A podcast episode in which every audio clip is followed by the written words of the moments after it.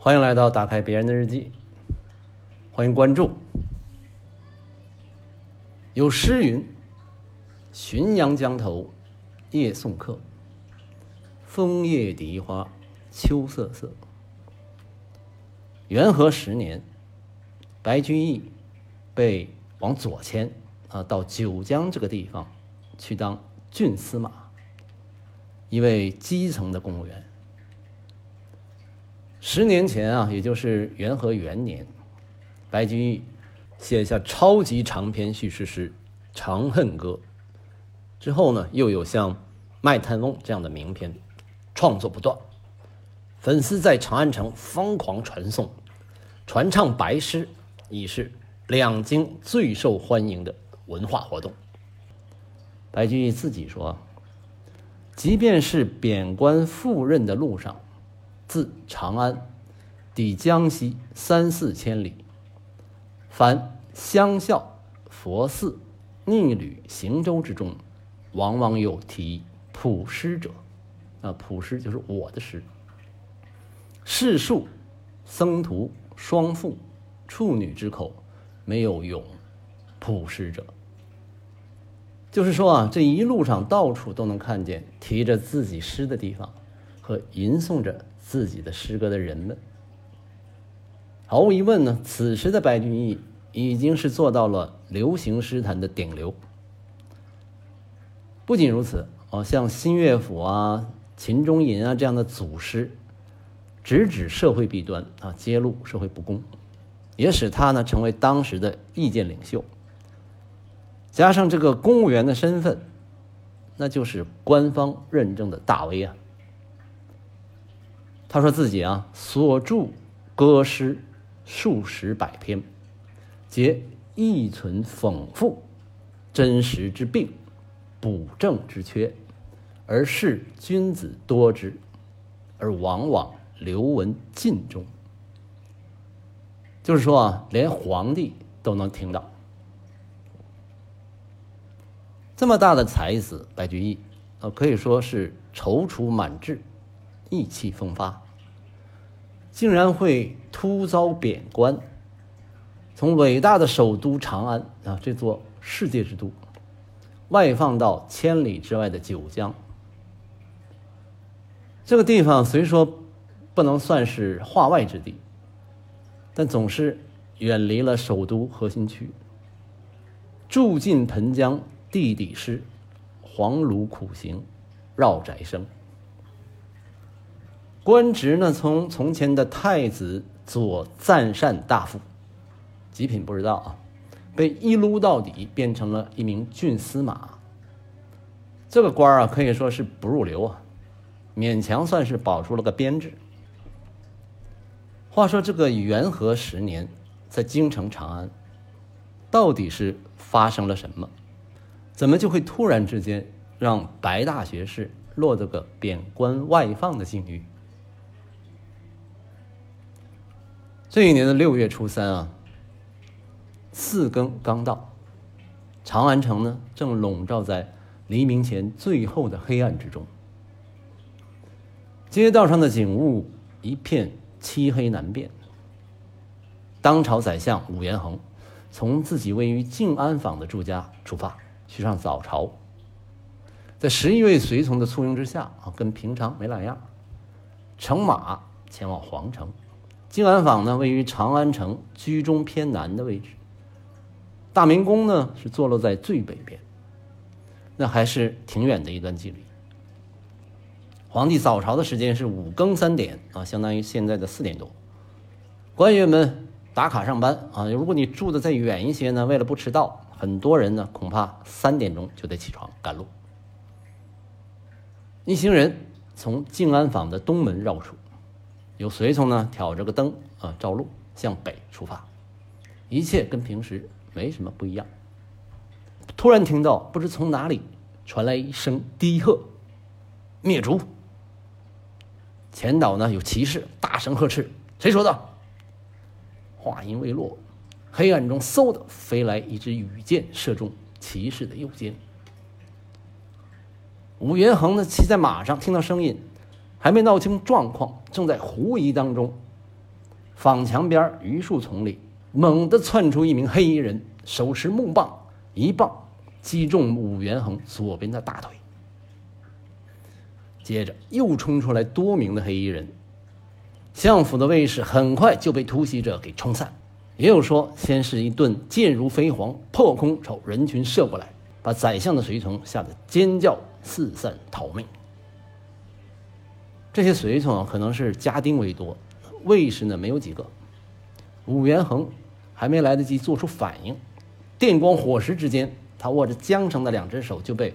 从斜刺里冲出来的两位黑衣人分别给拉住，一下子就趴在了马上，不能动弹。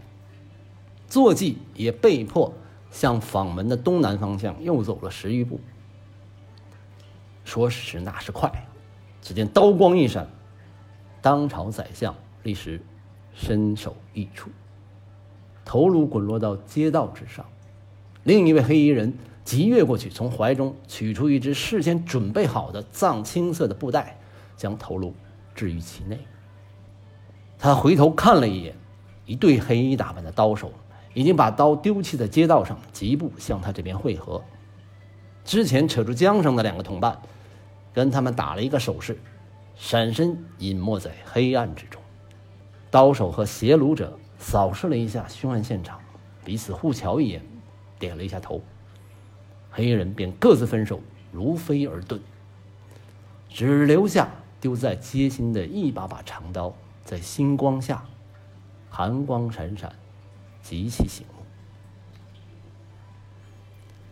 同一时间，从通化坊出发去上朝的御史中丞裴度，正骑在马上，身旁呢只有数位随从跟着他。黑漆麻屋之中。突然觉得好像有黑影迅疾接近，裴度一晃神，一道白练般的刀光向他连砍三刀。慌乱中呢，只砍断了缰绳。一位黑衣刺客又挥出了第四刀，还是只砍裂了裴度身上最里面的那层单衣。紧跟着呢，刺客又挥出第五刀，这次裴度的头部受到重击，整个身体飞落马下。跌进街道边的水沟之中。这时候，裴度的随从全部都吓傻了，蹲伏在地上，动也不敢动。比宰相武元衡更惨啊！这位忠诚的身边竟然没有一位卫士。裴度一时间昏迷过去，耳边只听到有胆大的随从大叫：“有刺客！有刺客！”有一位叫王毅的仆人。紧急之中，想都不想，就向黑衣人扑了上去。黑衣人呢，想要上前一步结束裴度的性命，幸好被王毅拦腰死死抱住，一时没法挣脱。这时候，黑衣人又听到通话房中有人声出现，好像有一群人要冲出房门查看态势。黑衣人情急之下，把王毅的左右臂予斩断，整个人。如飞而去，倒在血泊之中的王毅望着黑衣人闪入街角，疏而不见，接着就已经意识不清。有人呢，赶紧去查看裴度的伤势，发现他没有死。原来刺客的第五刀是砍中了裴度，但裴度戴的毡帽很厚，刀势划下去竟没有伤到颅骨，只是深入皮肉。人奇迹般的存活下来，有刺客行刺宰相和御史中丞，这在唐朝立国近二百年来闻所未闻。宰相遭刺的消息一大早传遍了京城，其震撼人心的程度，就像纽约发生的九幺幺恐怖事件。台湾的学者卢建荣。称之为“六零三”恐怖攻击事件，这就是元和十年发生在大唐朝廷首都长安的真实事件。听到这儿，是不是觉得《琵琶行》序言里所说的“元和十年与左迁九将军司马”，并不像听起来那么轻描淡写，被那么漫不经心的就一笔带过了呢？随着清晨将至啊，早朝启动。不想第一道奏报，竟然是武元衡遇刺。啊，其实那天的早朝呢是凑不成班列的啊，许多朝臣听到行刺的消息，因为害怕，等天亮才敢出门上街。皇帝坐定的时候，班列中的人员稀稀疏疏。一听奏报啊，震惊不已。身边的宦官见状啊。赶紧让司仪宣布退朝。皇帝呢，在随从的引导之下，坐上延英殿大堂的地位，立即派卫士护卫另外两位宰相张弘敬和韦冠之觐见。又等了好久，好不容易君臣相见，三个人一时相对无语。过了一阵，张相勉为其难，要求清场。皇帝示意左右侍从退下。这次见面啊，究竟密谈了些什么？后人是一无所知，也没有记录。只是从那天之后，皇帝每天派人去裴度家中探病。事发后第十二天，就任命裴度为宰相。半年后罢免了张相，八个月后又罢免了韦相。那可以猜出呢，张韦两人。六月三日这天，即便是有所谏言，也不过是一些老成持重的意见，皇帝根本不想听，转而呢一心期待裴度赶紧是休养复出。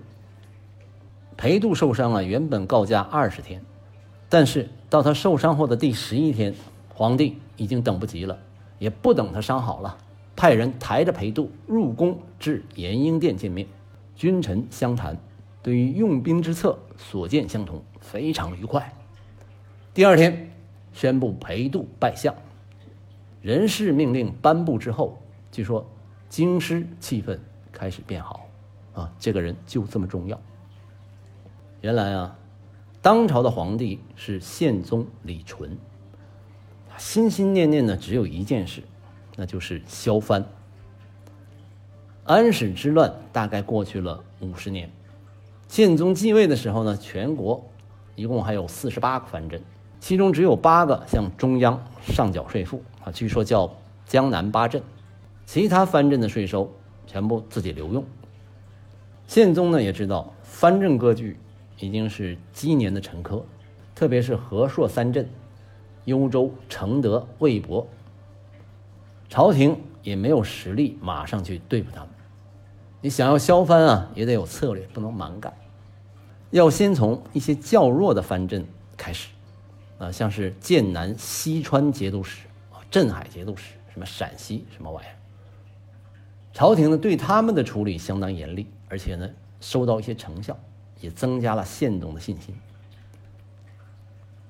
元和九年，淮西节度使病死，儿子呢吴延济密不发丧，以父亲的名义向中央请求，让他做继任者。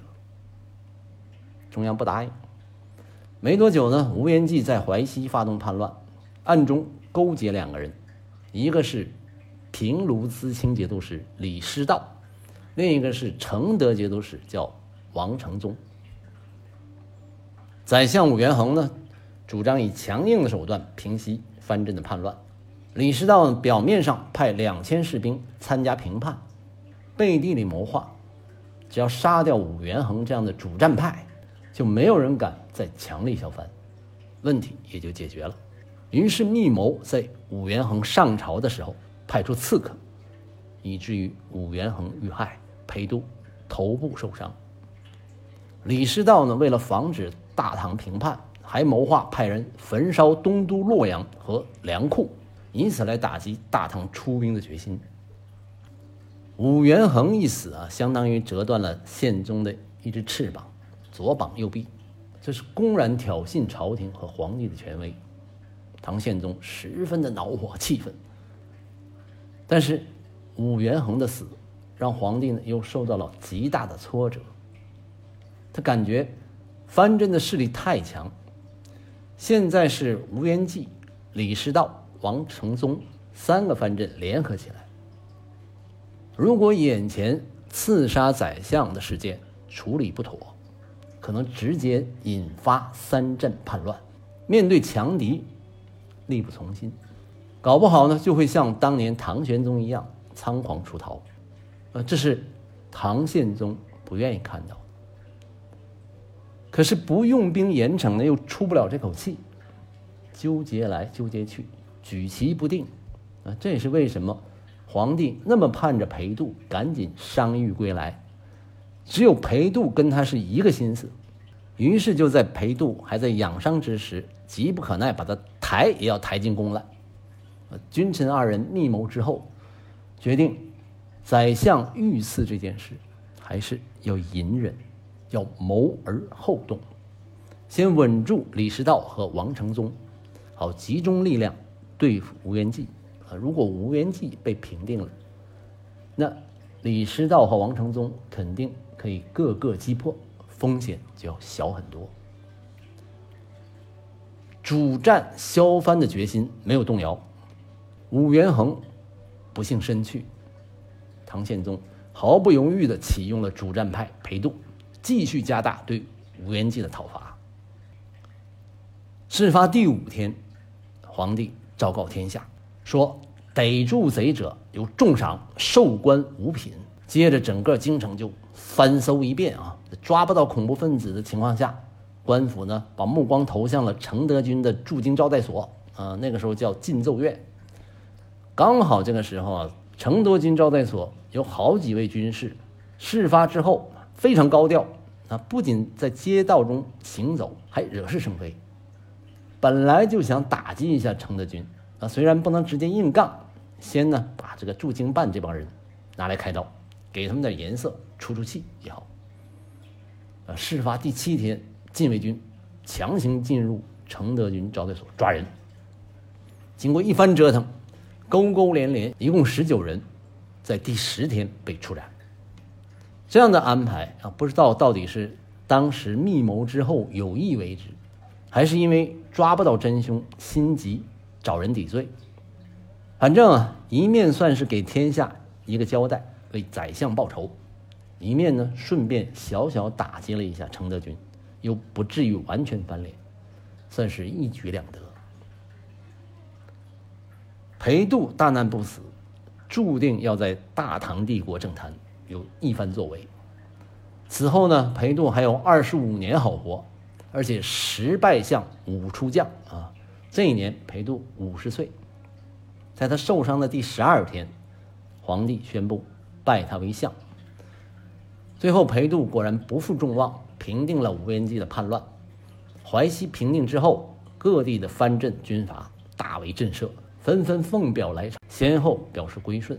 唐朝的藩镇割据的局面暂时得到了缓和，出现了自唐肃宗以来前所未有的安定统一的局面，号称“四夷来归，海内升平”，史称“元和中兴”。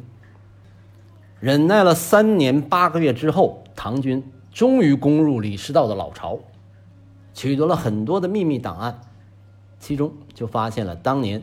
刺杀武元衡有功者的授奖名单，坐实了李师道是元凶无疑。再回到我们的白学士，一边呢，皇帝愤恨难平，群臣和百姓惊魂未定；一边呢，白居易也度过了忙碌的一天。当天上午，刚刚听闻此事，白学士。立刻就开始了紧张的工作，啊，我理解啊，白居易当时是太子东宫里面的官儿，并不需要上朝，他振笔疾书，中午还没到，文书已经拟好，第一时间上书递交到中书省发表意见，中书省的官员还懵着呢，啊，没搞清楚发生了什么事儿，心说这个人啥情况？上书之中痛陈。武相被刺，乃国之大耻，责成破案时成啊！意思就是限期破案。这武元衡啊，才刚刚的气绝于清晨，白居易的奏书在午前已入宫廷。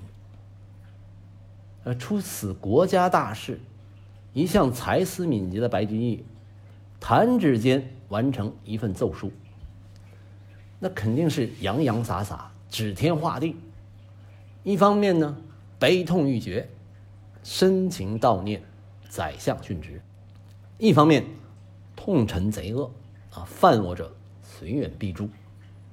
那绝对会是一篇惊天地、泣鬼神的旷世之奇文、传世之大作。事后，白居易自己说，才两天之内，他的这纸奏书已经传遍了京城。不过啊，奇怪的是呢，这篇上书的原文哪里也都找不到，啊，白学士自己也只是只言片语的提到过。这在当时啊，整个国家中枢。陷于混乱之中。那刚才说了，这个朝廷一方面要应付吴元济，另一方面呢要调查这个藩镇刺相。你重点呢是不知道谁是对手，对吴元济用兵呢并不胜算。主战派的领袖武元衡又死了，副宰相受伤，己方的阵线呢遭受了重大的损失。宪宗呢一时根本不知道何去何从。搞不好啊，刚刚开创的一点点优势局面就会轻易葬送。这时候呢，眼前的恐怖袭击事件一旦应对不当，万一再触怒强藩，即刻引发战端，可能重蹈安史之乱的覆辙，那就要面对全面的溃败啊，削藩的大计可能就再无希望。就在这么一种情况下。一纸强文捅到皇帝面前，这个宪宗啊，应该是气的杀人的心都有。怎么就嫌你能呢？啊，平时呢你写点讽喻诗，然后捣捣乱，也就忍了。啊，说有一次呢，宪宗派一个宦官叫土突成崔啊为招讨使去讨伐藩镇，这个谏官们啊就纷纷上章啊，啊白居易呢当面请见。辞情切志，上颇不悦。谓李绛曰：“白居易小子，是朕拔擢至名位，而无礼于朕，朕实难耐。”幸好啊，当时的宰相李绛相劝，才算过去。现在大敌当前，又来了，真是不知轻重啊！这白居易呢，此举他并不是不忠。他实在是不合时宜。说唐宪宗呢心里清楚啊，但是此刻呢也不能跟藩镇摊牌啊，你报仇什么这怎么弄啊？他只能呢先找个理由把白居易先打发了，让他长长记性，干脆给你来个新账老账一起算，对这个乌鸦嘴的白居易加以痛惩。这个六零三恐怖攻击事件发生一个月之后。朝廷用折遣白居易出京的方案，把这只乌鸦赶出了京城。朝廷给的理由是说，白居易所为有伤明教，以及越职言事。白居易他不是在朝的谏官，越职言事是说得通的。除了这个工作上的直接错误之外，还要在不能符合文化核心价值上给予打击。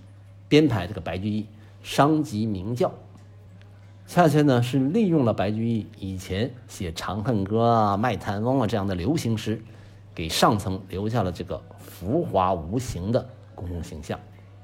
说白了就是，您哪像个当官的啊？就这样，才有了前面说的那句“左迁九将军司马”。白居易呢，在接到诏书后，按规定，第二天就匆忙出京，走马观花，排遣心情，啊，在旅途之中写下了“周公恐惧流言日，王莽迁宫未篡时，向使当时身便死，一生真伪复谁知？”白居易任职的这个周司马呢，是个。闲差啊，不用管事儿。再加上呢，这个郡守啊，倾慕白居易的为人，而且知道啊，中央的官儿啊，虽然一时遭贬，啊，总有回朝之日啊，所以呢，郡守从来不要求白居易呢是上班点卯。如此一来呢，白居易他每天呢就是度假玩耍，是吧？入冬十二月的下旬，白居易致书元稹，第二年呢又致书杨于清，第三年再次致书元稹啊，这三封信就是白居易心情沉淀之后，深切反省遭贬事件，这里面呢透露出他人生观和世界观的改变。我觉得其中的变化脉络，暗合着他自己在《琵琶行》里所讲述的故事。白居易呢是因言获罪，此次遭贬啊，受伤巨大。就在这一年岁末年终的时候，特别思念至交元稹，给他写了一封长信。啊，我理解啊，这就是后世大名鼎鼎的《致元九书》。信中呢，讲到他自己的文学志业和处世哲学。讲到文学大义呢，是在铸成政治。文学之意渐渐式衰，导致师道崩坏。唐代的文学正宗为何？立志匡复师道等等。向挚友元稹宣示他的文学志业。接着呢，他谈起。五个月前遭致折遣的事件，说，早在事件前，他发表的诗作就已得罪了权氏集团啊！不仅好友中有人向他警告，而且亲族之中也有人觉得他所为不值。只有三个朋友，呃，其中一个就是元稹，赞同他的做法。反思之后呢，他又回到对中国文学发展的这个主题上。先是说呢，读者喜爱他参加科考时所写的复判之文，以及像《秦中吟》啊、《长恨歌》啊之类的。其实呢，他自己呢并不看重。相比之下呢，他侧重的作品呢是那些新作。啊，他觉得他自己有四种题材，其中呢，他真正重视的是讽喻诗和闲适诗这两种。说到这儿呢，哎，咱们。回忆一下《琵琶行》中的十三学的《琵琶成》，明属教坊第一步。啊，就像是在说他自己啊，跟这位琴女一样，早已大成。自己的诗作也像琵琶曲一样，大弦嘈嘈如急雨，小弦切切如私语，嘈嘈切切错杂弹，大珠小珠落玉盘。成就早已得到诗坛的承认和世人的追捧，正所谓武陵少年争缠头，一曲红绡不知数。他说自己啊，文章和为时而著，诗歌和为事而作。他自比魏征，以讽喻诗行兼济天下之道。又用闲适诗成其独善之意，二者何关呢？既是为人处事进退出处之道啊。第二封信，白居易写给杨于清，叙述了五相遭刺的场景啊，自己挺身而出，放言高论的理由。这时候啊，他又说。众人谴责他的理由是越职言事，何等荒谬！这个理由啊，根本不足以作为他行事偏差的罪名。那罪名呢，又另外找啊，说他伤及明教，从道德伦理上打击他。朋友中十几个人，包括杨玉清在内，都是对白居易的遭遇报以同情，却也只能看着，没法救助。上一封信呢还有所躲闪啊，这封信已经可以勇敢的面对真正的理由了。而且这次呢，他心里边啊多少已经有所释怀。称他的敌人叫“妻不语者”啊，就是不同意我的人，明显的中性多了。白居易说呢，自己所为具有政治忠诚的高度，用他自己的话叫做“忠”和“愤”，别人呢？把这个看作为狂和妄。那别人爱怎么看就怎么看呗，反正白居易自己认为，自成中国文学传统，更是合乎政治忠诚。那引到《琵琶行》里面，就更像那一段了：“曲罢曾教善才服，妆成美被秋娘妒。”元和十二年，白居易再次致书元稹此信是情意绵绵，千载以来感动不少读者，啊，可能也叫这个致元微之书。这时候啊，距离他遭贬啊，已经过去了一年零十个月了啊。经过这么长的时间疗伤止痛，白居易呢，整个情绪都沉淀下来了。在这封信里面呢。已经没有一个字儿提及当年的事情。相形之下啊，他向挚友报出了三点佳音：一呢，虽在难中，却能与家人相聚，共度温暖时光；二是经济的负担减轻啊，经济能够自主啊，不知道为啥贬了官的这个收入好像还增加了，是不是这个唐代收入也向一线倾斜啊？三呢是自己的精神状态呢，因融入了大自然，日益饱满。啊，这封信，这个白居易呢，在庐山草堂中啊，从深夜写到天亮，道尽了元白两人之间的友情，如胶似漆，艳羡后世读者于千载之久。啊，可以想见，元稹接获此信，真是为他的老友感到安慰。再回到《琵琶行》中。此信所言之事，正如闲闲隐逸，声声思，似诉平生不得志。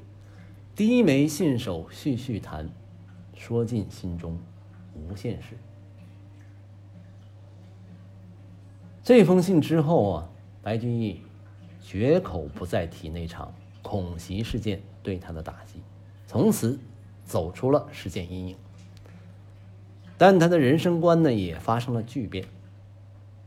他以后本来有机会去出任朝廷中书要职，但却以另一个白居易现身于历史舞台。此时的白居易啊，在政坛上打起了退堂鼓。经过两年多的冷静的反思，已经做好了全面的调整，准备去面对门前冷落鞍马稀。老大嫁作商人妇，就是甘于寂寞，隐身朝野。幸运的是呢，终其一生，白居易的厄运在元和十年遭折遣江州，已经是达到了最高潮。他在江州呢待了四年，四十八岁之后，朝廷命他到四川的中州任职，从此算是谷底翻身。幸而呢是，他在朝中有友人。更有幸呢，白居易只在当地居留了一年多的时间，就回到了朝思暮想的长安。不过，白居易已经自知，自己呢没有那样的政治手腕，也经不起党争、藩镇、宦官三大阵营的生死角逐。凡是遇到五品以上的枢密要职，都不敢去上任，干脆主动请求外放。先是呢任杭州刺史啊，大家都知道了白堤。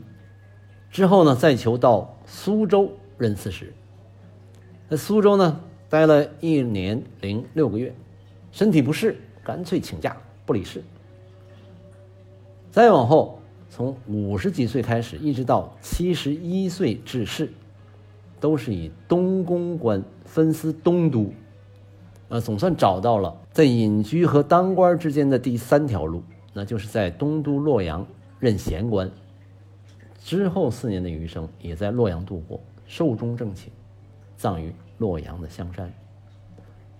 他这后半辈子啊，可以说是过得逍遥自在，没事呢就把自己的诗词歌赋整理一番，啊，有《白氏长庆集》传世。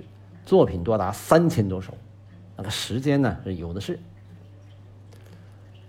这真是啊，白居易浔阳曲散，同是沦落人，琵琶行后再无讽喻诗。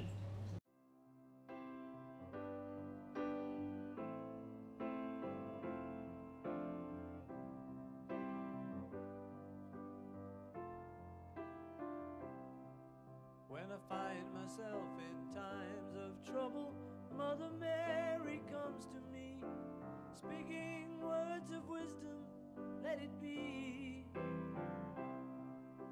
And in my hour of darkness, she is standing right in front of me, speaking words of wisdom, let it be. Let it be, let it be, let it be, let it be. Whisper words of wisdom, let it be when the broken-hearted people living in the world agree.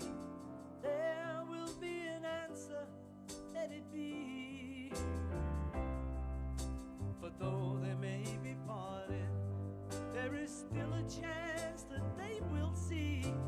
There will be an answer let it be.